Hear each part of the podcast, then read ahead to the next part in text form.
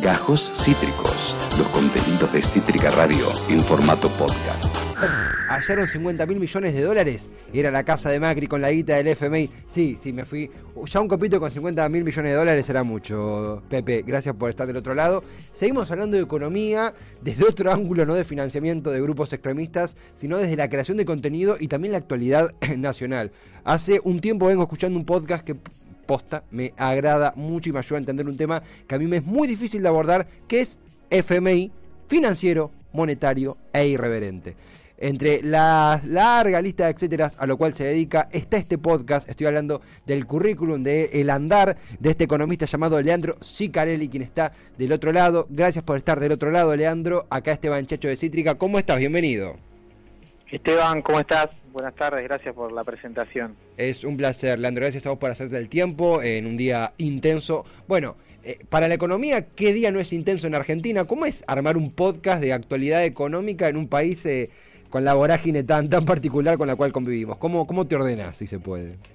No, a ver, yo tengo como la gimnasia de ir eh, tomando notas, tengo una agendita chiquitita y bueno, cada vez que voy viendo disparadores y cosas para discutir, voy tomando nota. Lo que pasa es, bueno, como bien decías, la dinámica de la economía argentina es, esa anotadora, esa, viste, todos los días te llevas tres hojitas más o menos, o sea, cuando llega el jueves y tengo que grabar, tengo 10 millones de temas y bueno, ahí hay que hacer un proceso de de, selección. Pero bueno, ya de, haber durante todos, tantos años dedicado eh, a, los mercados y a la finanza en general, todos los días hay algo para contar, todos los días hay algo para mirar. Lo que pasa es que, bueno, a veces no está el tiempo, pero lo que trato de hacer es ir eh, llevándome cositas de las discusiones como para después sentarme un rato antes de grabar y, ordenar un poco, pero tenés que estar atento, viste, todo el día prestando atención.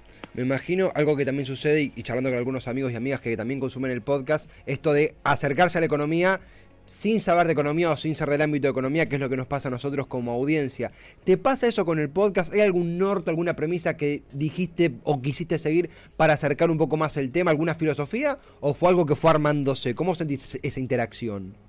No, a ver, está buena la pregunta. Mira, te diría que eh, medio que fue armándose con el, con el propio andar de, los capítulos y eso. Yo tengo un, concepto mío que repito siempre, que tal vez lo escuchaste en el podcast, eh, que lo que hace la diferencia en los temas, sobre todo cuando uno habla de economía y demás, es entender. O sea, saber puede saber cualquiera, pero si vos de fondo no entendés las cosas. Entonces yo trabajo sobre eso, por eso para mí es mucho más valioso eh, cuando quiero explicar algo, traerle un ejemplo cotidiano, que, todo el mundo lo entienda, que explicar una definición, que una definición la puedes encontrar en un manual y, la puede leer cualquiera y se la puede aprender de memoria cualquiera. Ahora, si de fondo no entendés qué es lo que estás diciendo, el día que cambie algo, esa definición no te va a servir para nada. Entonces yo me, me baso siempre en ese precepto, digamos, tratar de que las cosas se entiendan.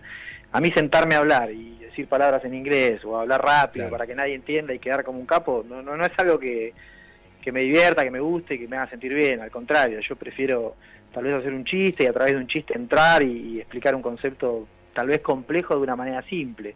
Eh, de fondo, como siempre digo, creo que eh, eh, no hay nada que sea lo suficientemente complejo como para no poder ser explicado. El problema es que a veces los interlocutores no lo entienden y se lo quieren explicar a gente sin entenderlo. Entonces, primero hagan el trabajo de los interlocutores de entender y después traten de explicar, que es un poco el ejercicio que yo intento hacer, no siempre me sale igual, ¿no? Claro está. Te, llevo un momento algo de coyuntura, es un debate que, por ahí lo, has escuchado, incluso lo, has protagonizado con la caída de Liz Truss en Reino Unido y esta polémica del mini presupuesto. Hay una postura que dice, bueno, esto es un antes y un después para las políticas que rezan que bajando impuestos alcanza ocurrió todo lo contrario, si bien hubo más medidas que esas de Liz pero fue la gran protagonista, y otros que dicen, mira, esto va a pasar, Liz va a ser olvidada, y los liberales aquí en Argentina seguirán repitiendo que hay que bajar impuestos como pináculo del crecimiento. ¿Deja huella esto que le ocurrió a Liz ¿Será olvidado? ¿Es muy rápido para analizarlo? ¿Cómo sentís lo que pasó con la caída de la primera ministra? Mira, yo te digo ahí, te soy sincero, eh, en general los mercados financieros a nivel global eh, tienen este tipo de respuestas, o sea, no es nada nuevo eh, lo que vimos en el Reino Unido, más allá de la coyuntura que es muy particular, por eso los movimientos fueron muy bruscos, estás en el marco de una crisis política también en ese país, no es que, digamos, nace un repollo esto. Eh, pero en general vos cuando agarrás a una persona liberal de un país desarrollado y le decís vamos a bajar impuestos, eh, no es algo que caiga del todo bien. Son en realidad más bien nuestros liberales los que tienen esa concepción de eh, queremos que el déficit sea cero y lo vamos a lograr bajando impuestos, algo que no tiene ningún tipo de sentido. Ningún economista serio de un país desarrollado, en el marco del escenario en el que estás actual, estaría a favor de, bajar los impuestos. Por eso te digo, la reacción del mercado era, casi te diría, obvia. Es, es hasta curioso que no se haya visto que iba a suceder esto, porque conceptualmente el mercado hoy está priorizando el orden fiscal. No te digo que, a ver, van a estar a favor de grabar a las grandes corporaciones, tampoco tanto, pero digo, naturalmente si vos tenés un escenario de poca demanda de, deuda de largo plazo de tu gobierno y encima tenés un programa de rebaja impositiva que no tenés forma de financiarlo, el mercado va a reaccionar mal. O sea, después acá en, en Argentina algún libertario puede decir otra cosa, pero digo, es porque nada, de libertad en realidad tienen poco, lo que no quieren es pagar impuestos. Y quien están escuchando es Leandro Sicarelli, es economista perteneciente al Centro de Economía Política y host del podcast FMI Financiero, Monetario e Irreverente. Algo que también mencionabas en el episodio que dedicabas a, la caída de Tross, a la, no, no, había caído todavía, pero a la crisis de Tross, era de Listras, era justamente el error que sería, o, o, al menos lo interpreté así, leer un problema económico solo bajo el tinte económico, que también hay un trasfondo político en la interna del Partido Conservador que por ahí nos ayuda a entender por qué Truss, por qué la vemos nosotros y no la vio Tras. No sé si va por ahí la cosa también, un problema político. Sí, por supuesto. De hecho, a ver, ahí ya tendríamos que hablar con un politólogo, me parece, o un sociólogo, pero digo, lo que yo entiendo es, eh, es un gobierno de transición que tiene poca credibilidad y que en ese marco trató de hacer un programa para ganar algo de credibilidad no en los mercados, sino en los votantes. Por eso te digo, es un problema político. Y, y, si vos mirás un poco más allá, eh, yo creo que Italia está en una situación muy parecida y tiene un escenario el Banco Central Europeo muy parecido porque va de frente a restringir la política monetaria de manera muy violenta y países como España, Italia, Grecia, eh, no están preparados ni política ni económicamente para soportar eso. Entonces ahí yo ya veo otro foco de conflicto que como vos bien mencionabas, tiene un trasfondo político en última instancia también. Es bastante más complejo eh, de analizar. Uno lo hace desde acá, eh, pero siempre con la mayor de las humildades, ¿no? Porque obviamente al no estar allá y no conocer tanto, digo, vos pensás que hace dos semanas nos tuvimos que convertir en especialistas en política del Reino Unido. Ahora, esta semana quería hablar de qué está pasando con el yen y bueno, tendré que estudiar un poco de qué sucede en Japón. Bueno, todo es muy superficial porque es lo que uno puede ir recopilando de información. Pero sí, a ver, llama poderosamente la atención o, es difícil de explicar desde la economía que, dicho en criollo, eh, eh, el gobierno británico se haya pegado semejante tiro en el pie. Digamos. Vos pensás que esto fue la, la, la cronología la cronografía, no sé, los sucesos se fueron dando de, tal manera que ni bien se anuncia la primera parte del, mini barrio, o sea, del mini eh, presupuesto, ya los mercados reaccionan muy mal.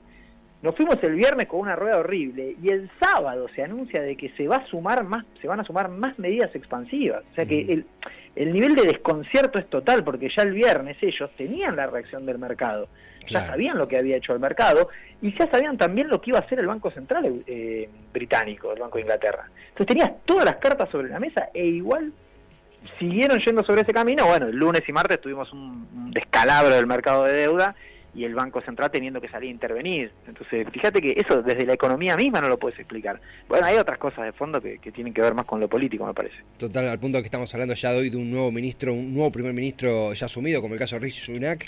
Leandro, eh, es interesantísimo, obviamente que son temas que profundizás en el podcast, tu podcast, FMI, Financiero, Monetario e Irreverente, que fuertemente recomendamos. Pero te quería, para concluir, preguntar sobre, hablábamos, hablabas de convocar un politólogo, un sociólogo, preguntarte sobre una editorial de José Nathanson, creo en Le Monde Diplomatique, él es politólogo, si no lo tengo entendido, es colega, eh, y mencionaba justamente este fenómeno, no recuerdo si era de él o de otra persona, no recuerdo francamente, pero este fenómeno de heladeras vacías, shopping llenos. Por ejemplo, hablamos de una crisis económica y hoy arranca una serie de 10 recitales de Coreplay eh, a un precio interesante, un precio por encima de lo que, no sé, un precio caro, no tanto las últimas entradas, pero un precio caro en sí, eh, de 10 shows seguidos en Coreplay, de repente sale un recital y se agota al instante, vas a un restaurante y suele estar lleno, y al mismo tiempo sale una crisis económica. Imagino que es un tema súper complejo, pero ¿qué lectura haces, al menos así como, como a simple vistazo, de este, si se quiere, fenómeno o no, no sé cómo lo ves, que atraviesa el país? ¿Lo sentís así? Sí, es totalmente así, pero no es, no es para nada complejo, es, es el comportamiento de la demanda de dinero.